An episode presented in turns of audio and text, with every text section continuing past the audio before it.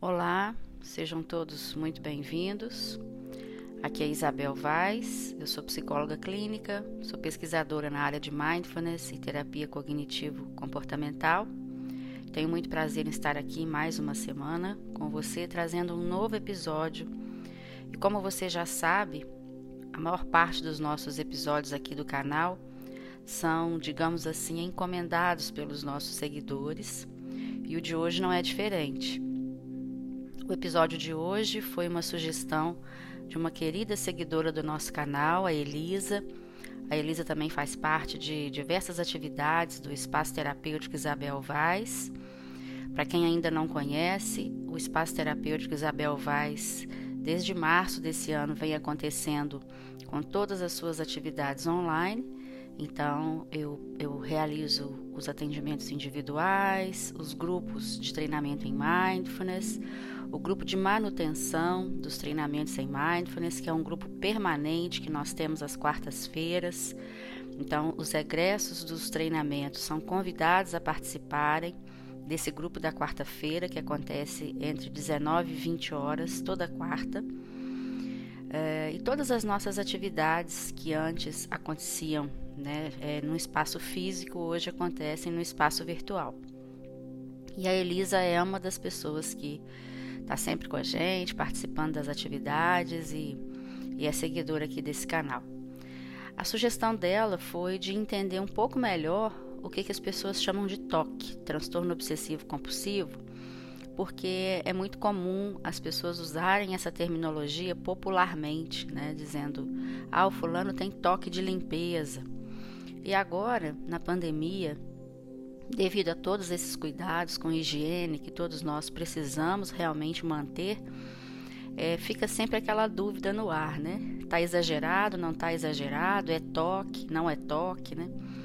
Uma pergunta também que muitas pessoas nos fazem é se houve um aumento do número de casos de toque com é, aí toda essa ritualização necessária no processo de higienização na pandemia.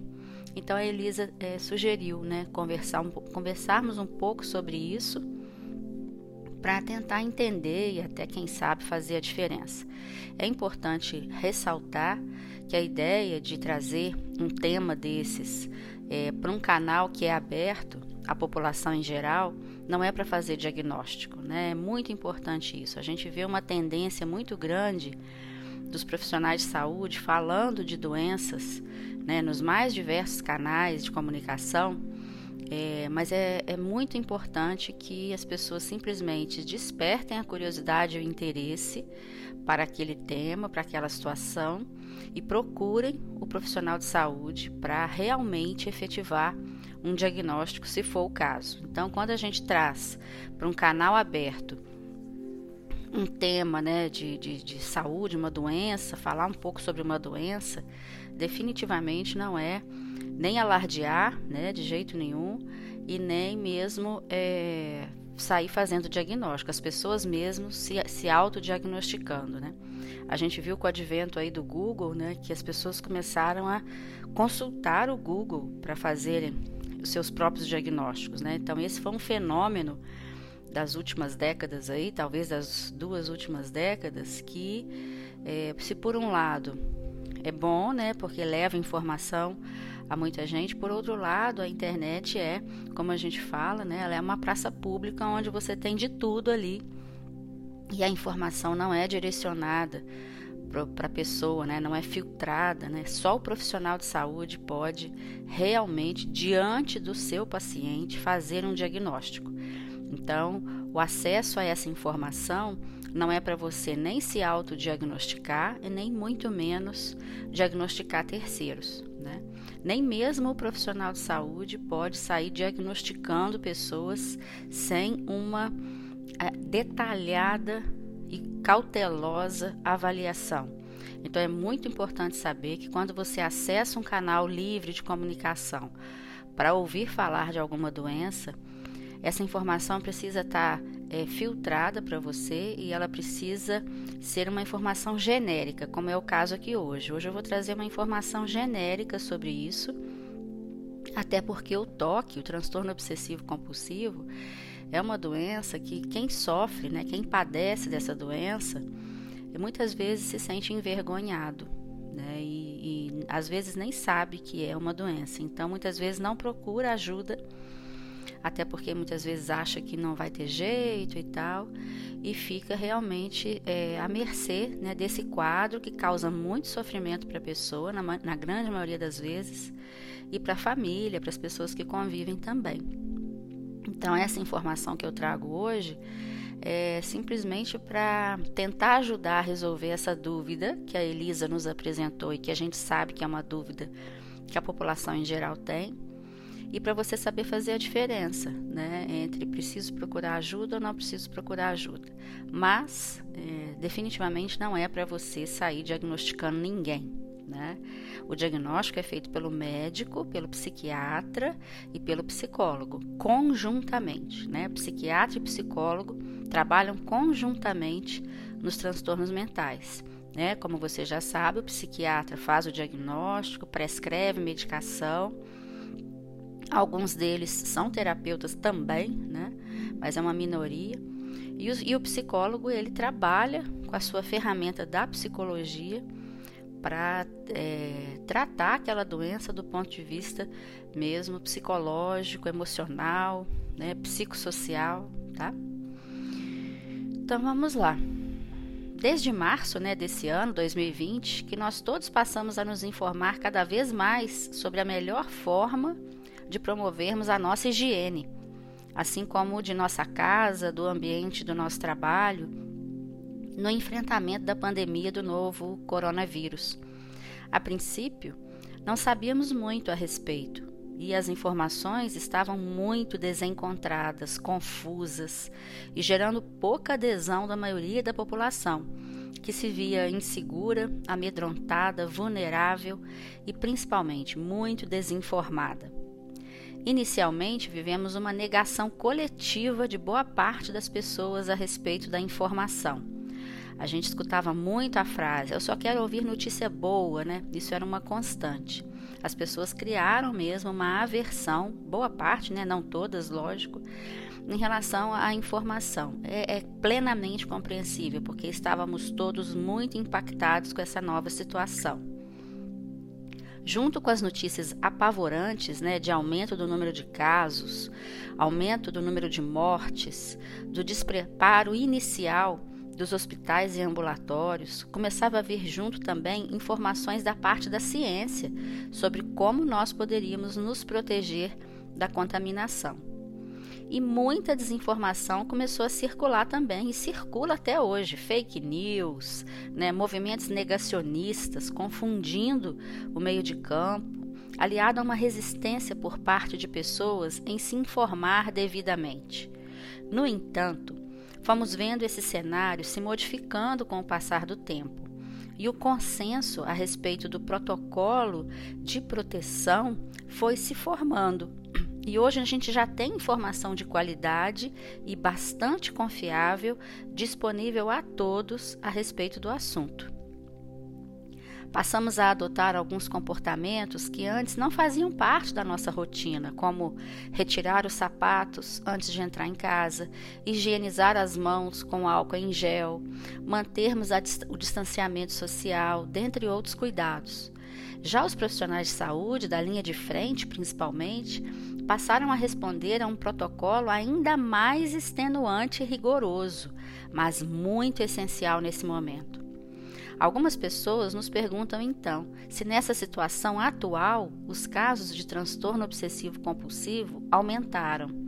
Nós ainda não temos dados epidemiológicos muito específicos disponíveis, mas o que a clínica nossa do dia a dia nos mostra é que aquelas pessoas que apresentam esse quadro, o transtorno obsessivo compulsivo, ou traços de personalidade obsessiva, se tornam sim mais vulneráveis ao agravamento dos seus quadros ou a surgimento de novos rituais. Dados anteriores à pandemia, referentes ao número de brasileiros que, sofrem de toque, era algo em torno de 4 milhões de pessoas. mas sabemos que a situação estressante em que nós vivemos pode sim desencadear a doença naqueles que já tenham alguma predisposição. Fatores genéticos associados ao desenvolvimento da doença são muito relevantes, apesar de fatores temperamentais e ambientais também estarem muito associados. O quadro é muito bem definido pelos manuais diagnósticos e estatísticos de transtornos mentais, como o conhecido DSM-5, né? Que é esse manual que eu citei na quinta edição.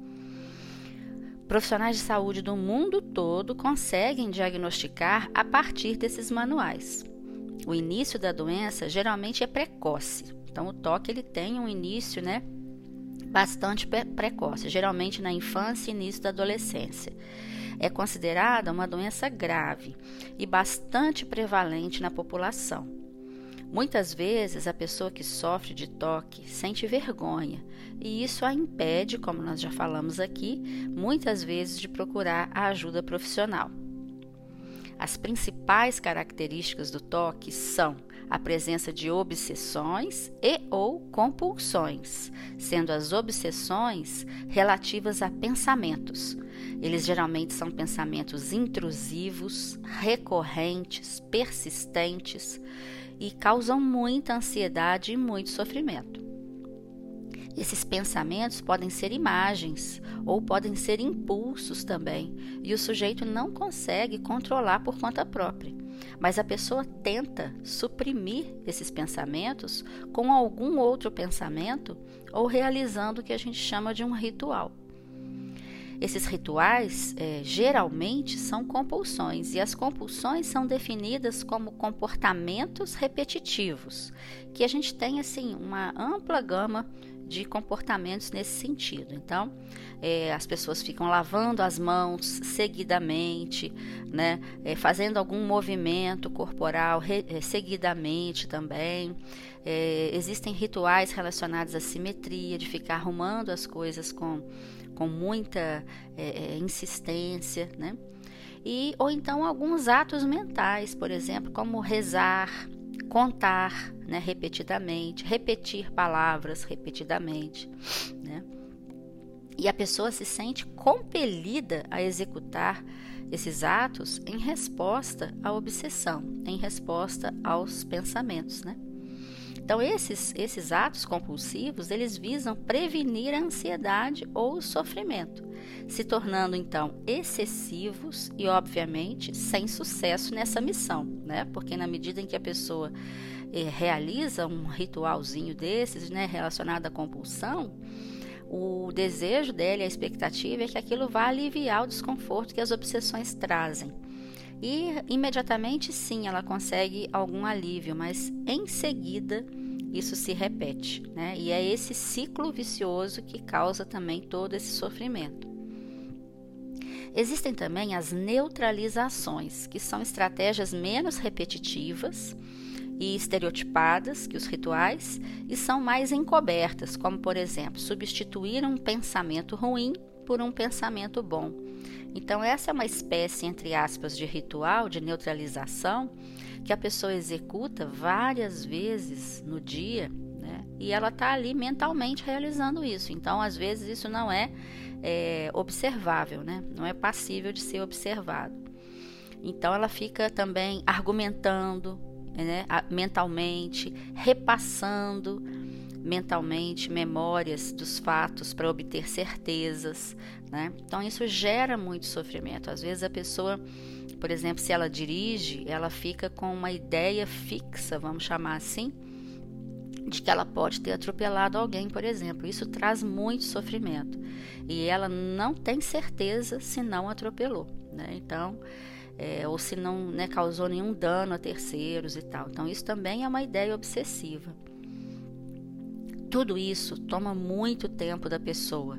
Costuma envolver familiares, que muitas vezes tentam, entre aspas, ajudar, mas na verdade eles acabam envolvidos nos rituais. As compulsões, elas não estão conectadas de forma realista com o evento temido e são claramente excessivas. Então a pessoa, ela, a pessoa não sente prazer em realizar, né? Às vezes as pessoas confundem isso.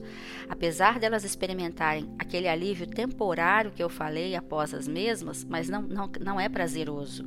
Né? Mas logo, logo todo esse círculo vicioso se reinstala e isso acaba causando muito sofrimento. Então, são vários tipos de conteúdos e temas. Geralmente, então, envolvem limpeza, são os mais comuns, né? São os, os rituais de limpeza. Simetria, então, ela não suporta ver um objeto fora do lugar, um quadro pregado na parede levemente torto, né? Isso causa muito sofrimento para ela pensamentos proibidos ou tabus, né? Então ela fica é, a, a, é como se a mente dela ficasse produzindo muitos pensamentos proibidos, geralmente relacionados à religião, a sexo, né? Como eu já falei, pensamentos de causar danos a alguém, acúmulo de coisas, né? Então ela não consegue jogar coisas fora ou se desfazer ou fazer doações, né? Ela tem um apego assim bem é, excessivo, né? A tudo, ela acumula. É, nojo, né? Também é, alguns, alguns temas né, relacionados a nojo, ela sente muito nojo, um nojo também, é, digamos assim, patológico. Assim como algumas vezes são fenômenos sensoriais, como dar uma olhadinha rápida para os lados, então ela faz isso diversas vezes. Né? Ou a sensação de que ela tem que estalar os dedos, é uma coisa que ela não consegue não fazer que são muitas vezes compreendidos como tiques, né? porém não são necessariamente precedidos por pensamentos obsessivos. Então, esses tiques, vamos chamar assim, eles não necessariamente são precedidos pelos pensamentos obsessivos. A pessoa só sente aquela, aquele impulso incontrolável de ter que fazer aquele, aquele ato sensorial, né? As preocupações com contaminação, elas são bastante recorrentes, daí o agravamento dos casos nesta pandemia. Com o reforço constante das autoridades sanitárias a respeito da necessidade de limpeza muitas pessoas que são acometidas por esse transtorno acabam por se sentirem ainda mais, entre aspas, autorizadas a cumprirem esses rituais, que chegam a tomar horas e horas do seu dia. Elas chegam a ferir as mãos de tanto que elas lavam as mãos, chegam a gastar litros e litros de material desinfetante, né? além de tornarem os seus familiares muitas vezes reféns desses rituais. Então, agora, por exemplo, na pandemia, é, em que né, muitas famílias estão aí relativamente confinadas, né, vamos chamar assim, a gente vê pacientes em que ele acaba deixando todo, todos os familiares que vivem com ele reféns daquela situação. Então, eles são obrigados pelo paciente, né, a realizarem os seus rituais de higienização, de limpeza, porque se eles não fazem isso, isso aumenta muito a ansiedade e, a, e o sofrimento da pessoa. Então, o familiar, como ele não quer causar isso, ele acaba é, ingressando, né?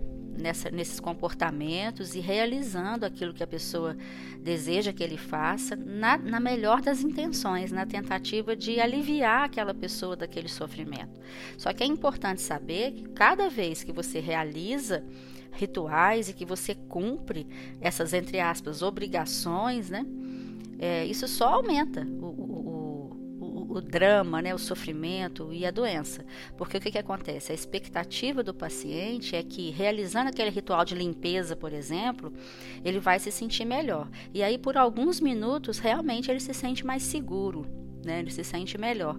Mas daqui a pouco isso volta. Então, na mente dele, o que que fica? Ah, se eu realizar esses rituais, se a minha família realizar, eu vou me sentir melhor. Então, aí isso vira o que já era compulsivo, fica ainda mais compulsivo, se é que a gente pode chamar assim.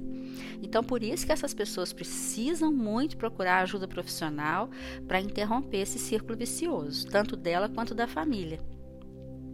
Então, tudo isso é causa de muito sofrimento a todos, e é fundamental que a pessoa então procure o atendimento a fim de enfrentar esse quadro e receber o tratamento adequado.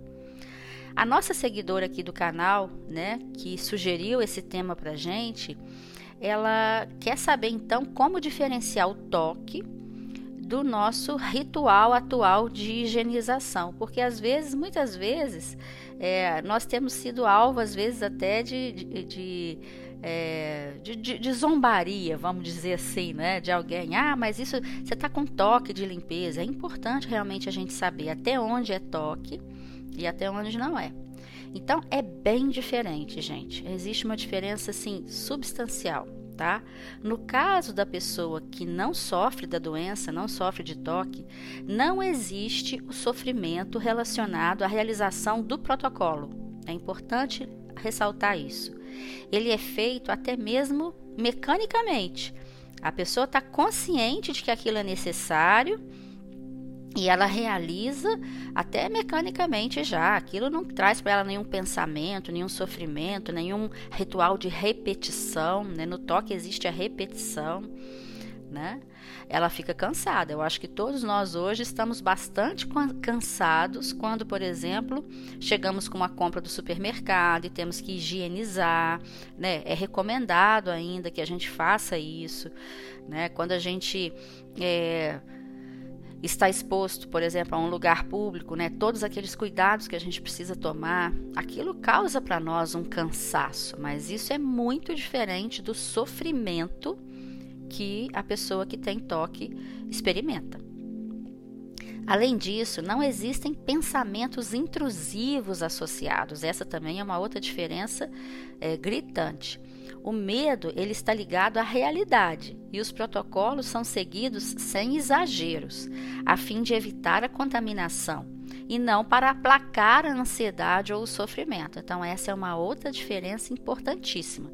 Então eu realizo ali aquele protocolo de higiene é para evitar a contaminação e não para aplacar uma ansiedade minha, um sofrimento, um pensamento intrusivo, né? Então não são consumidas horas e horas para isso, apenas aqueles minutos realmente necessários para a higienização.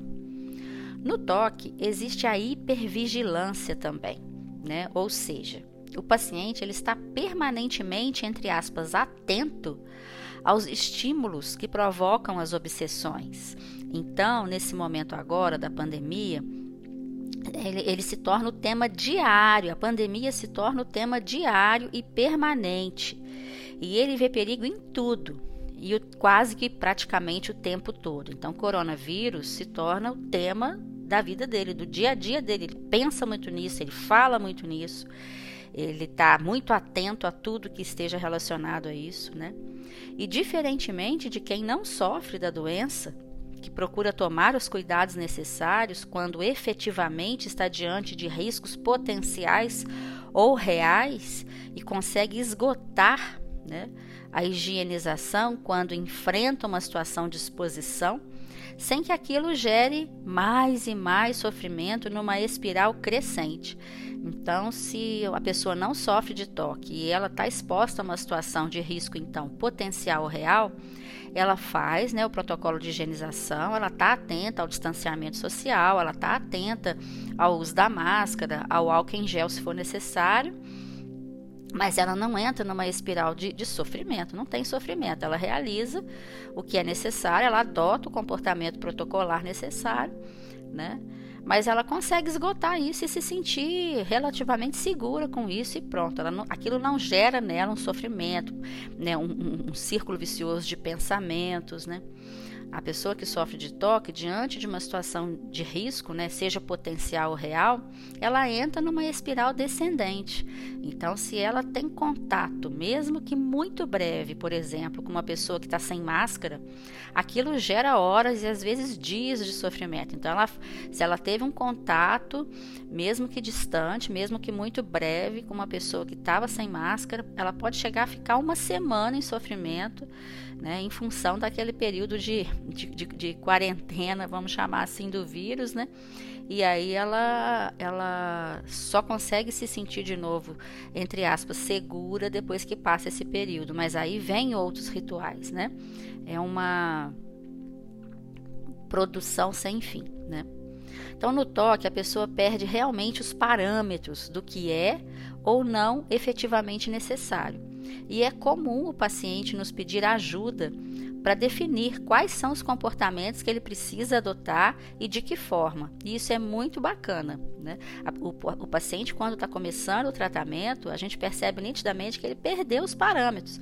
Então, nós terapeutas, por exemplo, os médicos também, fornecemos para ele né? Quantas vezes ele precisa lavar as mãos, em que situações ele realmente precisa lavar as mãos. E os níveis, assim como de toda doença, são muito variados. Então, você tem desde casos leves até casos muito graves. O toque é uma doença que pode chegar a um agravamento extremo. Né? Já, eu já atendi casos assim de pessoas que não saíam na rua eu tinha que realmente atender essas pessoas em casa e mesmo assim a minha chegada à casa delas causava nelas um sofrimento absurdo.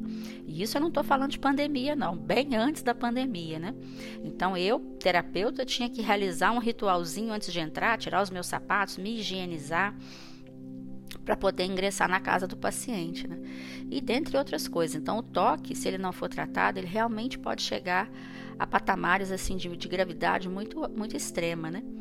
E aí o profissional precisa, precisa ajudar a pessoa nisso. Então, quando o caso não está extremo, não está muito grave, a gente consegue, nós profissionais conseguimos é, auxiliar a pessoa nisso.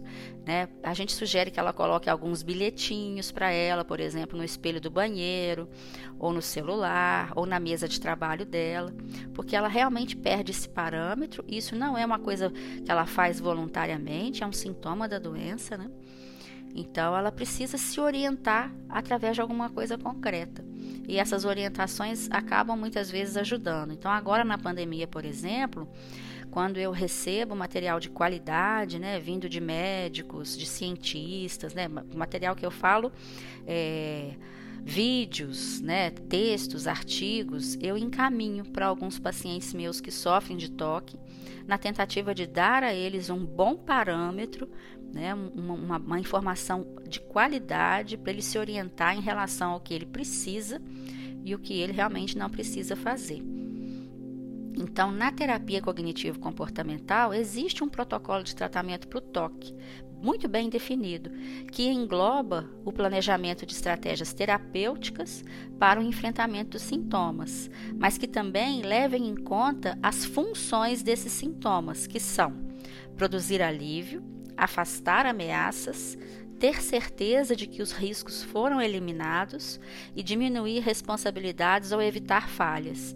Tá? Então, na grande maioria das vezes, os sintomas têm essas funções. Então, a terapia vai focar nisso, porque existe uma palavra de ordem né, no, no toque que é controle. Toque ele é um transtorno de ansiedade, não é? Então ele, a pessoa sofre de muita ansiedade e nessa ansiedade ela fica tentando controlar tudo e a todos. Então a psicoterapia ela caminha nessa direção, né, dele perceber com serenidade de que nada está sob controle, né? E ao invés dessa frase causar angústia e tristeza, né, ela precisa ser a base dele, né, que é a realidade, né? Muitas coisas não estão sob nosso controle. É, é uma, tem uma coisa importante para a gente falar aqui também. É em relação a um outro transtorno mental relacionado a isso, que é o transtorno de personalidade obsessivo-compulsivo. Então, às vezes, a pessoa ela não tem o toque propriamente dito, ela não tem as obsessões, ela não realiza as compulsões, mas ela tem um padrão difuso de preocupação com ordem, com perfeccionismo, com controle mental né, é, e interpessoal à custa de flexibilidade, abertura e eficiência. E isso surge no início da vida adulta e muitas vezes está presente em vários contextos. Então, essa pessoa é muito preocupada com detalhes, com regras, com listas, com ordens. Né? O ponto do objetivo principal da atividade, a ponto desse, do objetivo principal da atividade dela ser perdido. Ela fica extremamente envolvida com as regras, com os detalhes, com as listas, com as ordens, né? E isso também pode causar muitos danos para ela profissionalmente, na relação interpessoal. Então, o perfeccionismo, que interfere na conclusão das tarefas excessivamente dedicado a trabalho, em detrimento de lazer, de amizades, inflexível quanto a assuntos de moralidade, ética e valores, e incapaz também de descartar objetos, reluta em delegar tarefas, né? estilo miserável de gastos, né? Tem uma relação assim muito difícil com o dinheiro, exibindo rigidez e teimosia. Então, são críticos impiedosos em relação aos próprios erros, tá? Então, nesses casos, a gente está falando de pessoas com transtorno de personalidade obsessivo-compulsivo. Ela não tem o toque, mas ela tem um padrão de funcionamento muito rígido, muito rigoroso, muito perfeccionista e muito controlador. Planejam o futuro nos mínimos detalhes e não dispõem a avaliar possíveis mudanças. Então, muita dificuldade em entender o ponto de vista do outro, e quando o outro coloca o seu ponto de vista, ela geralmente se sente ameaçado com aquilo. Então, bastante prevalente na população em geral, podendo chegar de 2 a 7,9% na população. Ele é distinto do toque, pois neste não há no toque, né, há presença de obsessões e compulsões. E no transtorno de personalidade obsessivo compulsivo, não necessariamente, podendo o paciente apresentar os dois diagnósticos, tá? Mas às vezes a gente conhece pessoas que são extremamente rígidas, né? E que se autodefinem. Essa é uma característica muito comum dos transtornos de personalidade. O paciente se autodefine, a pessoa, né? Se autodefine. Eu sou assim, eu funciono assim, eu penso assim.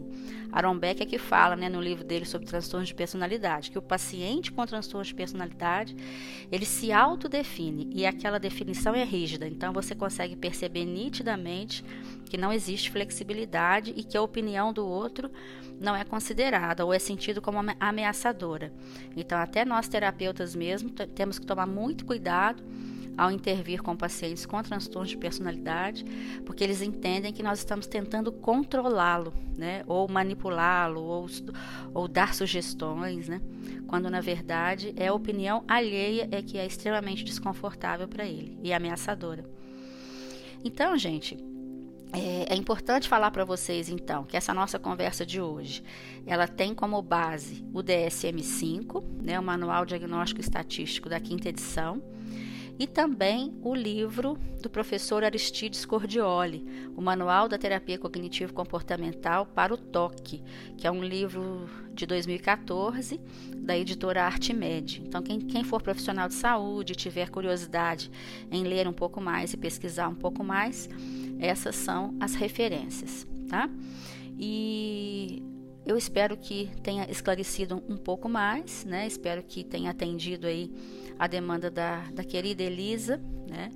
E a ideia é que você possa é, pensar um pouco mais sobre isso, continuar seguro em relação aos protocolos recomendados pelas autoridades sanitárias em relação à higiene, né, nessa situação de pandemia.